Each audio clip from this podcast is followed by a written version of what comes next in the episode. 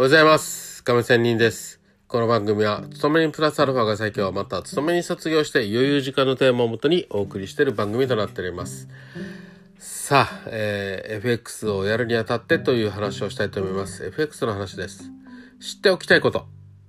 まあもちろんこれは知ってる方もいると思いますが、改めて話をします。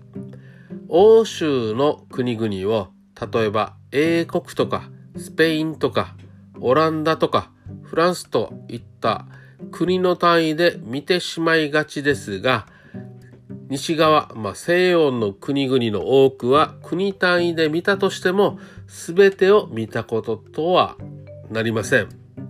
つまり大航海時代というのがありましたね。大航時代、まあ、世界史を見たらわかると思います。あの、コロンボスの時代ですね。大航海時代に植民地化した国々もすでに独立してはいるものの、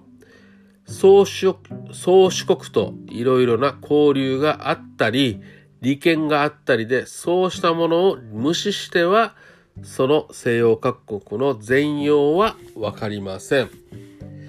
例えば、面白いと思うのは、このオセアニア通かね、南半球、オーストラリアやシンガポールやドバイなどに行きますと、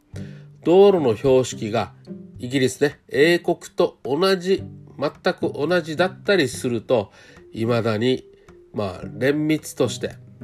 ね、あの、宗主国、英国と、そうした地,、え地域との間で深い交流があるんだなというふうに気づいたりします。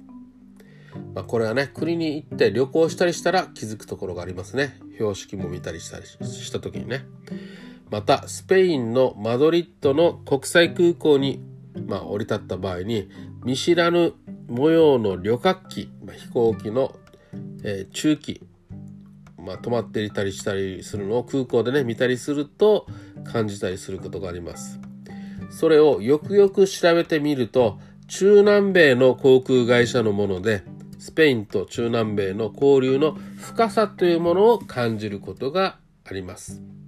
まあ、要は言いたいことは、申し上げたいことは、欧州の国々は国単位で見ると、小さな国と思われても、その裏にはですね、昔の、まあ、植民地と宗主国の関係が現在も続いておって、国も超えた、国を超えた大きな文化圏を西洋の各国が持っています。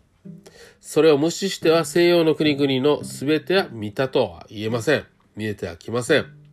また、こうした西洋の国々の状況のみならず、